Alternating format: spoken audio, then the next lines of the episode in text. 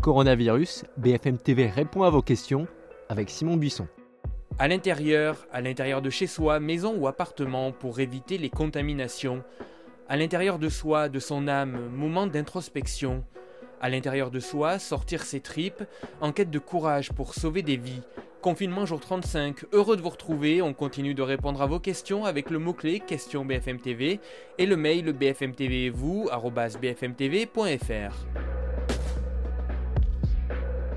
On commence avec Jean-Louis. Le 11 mai sortiront des porteurs sains qui pourront nous contaminer en ignorant leur état. À quand des tests pour tous? Matériellement, tester 67 millions de Français, c'est totalement impossible. Le gouvernement entend donc tester les personnes prioritaires, celles qui ont des symptômes et celles qui ont été en contact avec les malades. Aujourd'hui, 25 000 tests sont pratiqués par jour en France. L'objectif est de passer à 500 000 par semaine le 11 mai. L'approvisionnement en tests reste la priorité du gouvernement pour le déconfinement. Écoutez le ministre de la Santé, Olivier Véran. Imaginez que vous soyez aujourd'hui asymptomatique et que vous vouliez savoir si vous êtes malade ou non. Ça veut dire qu'on va vous prélevez avec un écouvillonnage dans, dans le nez pour voir si vous êtes porteur du virus. On va l'envoyer à un laboratoire. Quelques heures plus tard, le laboratoire va répondre que vous n'êtes pas malade. Ça ne dit rien de votre état de santé demain. Si vous êtes asymptomatique, si vous n'avez pas été qu'à contact rapproché d'une personne malade, on peut vous le faire tous les jours. 60 millions de tests.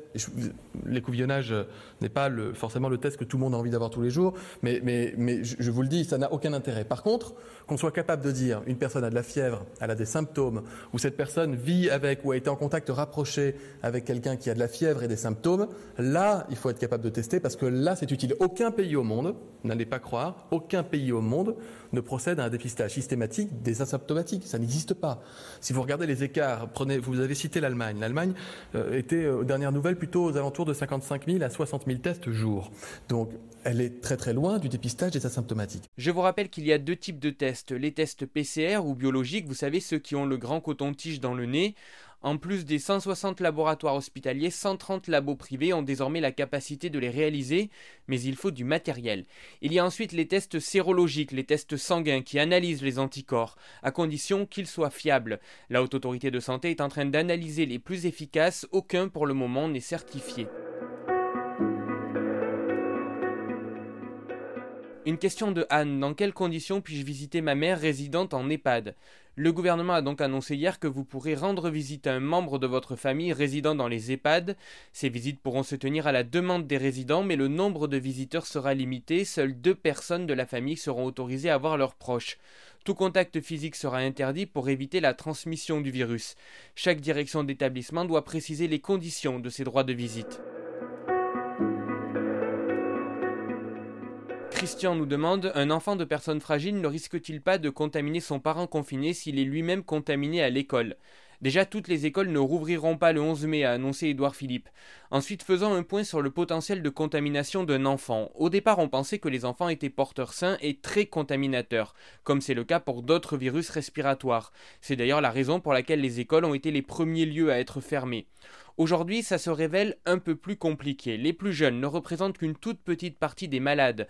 Selon les résultats de premiers travaux publiés par le site de la Société française de pédiatrie, seuls 1 à 2% des contaminés concerneraient des cas pédiatriques. Surtout les enfants sembleraient être moins contagieux. Le président de la Société française de pédiatrie, le professeur Robert Cohen, a lancé une étude sur 600 enfants. Selon lui, quand on teste les enfants en contact avec une personne contaminée, ils sont 3 à 5 fois moins porteurs que des adultes placés dans la même situation. Il cite l'exemple d'un des premiers cas en France chez un écolier anglais. Il avait été en contact rapproché avec 50 camarades et n'en a contaminé aucun, sans mesure barrière. On va maintenant vous rassurer concernant les traces de Covid-19 retrouvées dans l'eau non potable à Paris. Oui, des traces infimes du virus ont bien été découvertes dans l'un des deux réseaux d'eau de la ville de Paris. Mais il s'agit du réseau d'eau non potable, c'est-à-dire celui utilisé notamment pour nettoyer les rues ou arroser les parcs et les jardins. Cette eau est prélevée dans la Seine ou le canal de l'Ourcq. Les traces sont infimes et aucune, je dis bien aucune, n'a été retrouvée dans le deuxième réseau d'eau, le réseau d'eau potable, qui de toute façon subit de nombreux traitements. Par précaution, la mairie de Paris a suspendu immédiatement l'usage de ce réseau non potable. Une question de Louis. Pourquoi est-ce que le paiement sans contact à 50 euros prend un mois à être mis en place? Alors un mois pas tout à fait, le plafond passera à 50 euros dès le 11 mai prochain, a annoncé la Fédération bancaire française, et le début de cette transition est prévu début mai. Techniquement, c'est une opération informatique complexe pour mettre à jour les plafonds et maintenir un niveau de sécurité élevé. La mise à jour sera automatique pour la plupart d'entre vous et les commerçants n'auront pas besoin de changer de terminaux.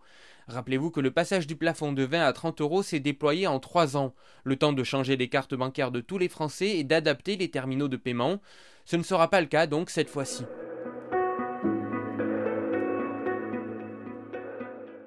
On termine avec Céline qui nous demande Mes vacances sont prévues du 16 au 24 juillet en Suède, est-ce que je dois les annuler ou ce sera possible d'y aller? Si vous écoutez le Premier ministre, c'est une mauvaise idée. Je crains qu'il ne soit pas raisonnable d'imaginer voyager loin à l'étranger très vite, a expliqué hier Édouard Philippe.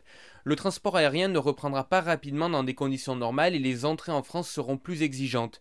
Les frontières de la France avec les autres pays non européens resteront fermées jusqu'à nouvel ordre, avait également assuré Emmanuel Macron lors de son discours.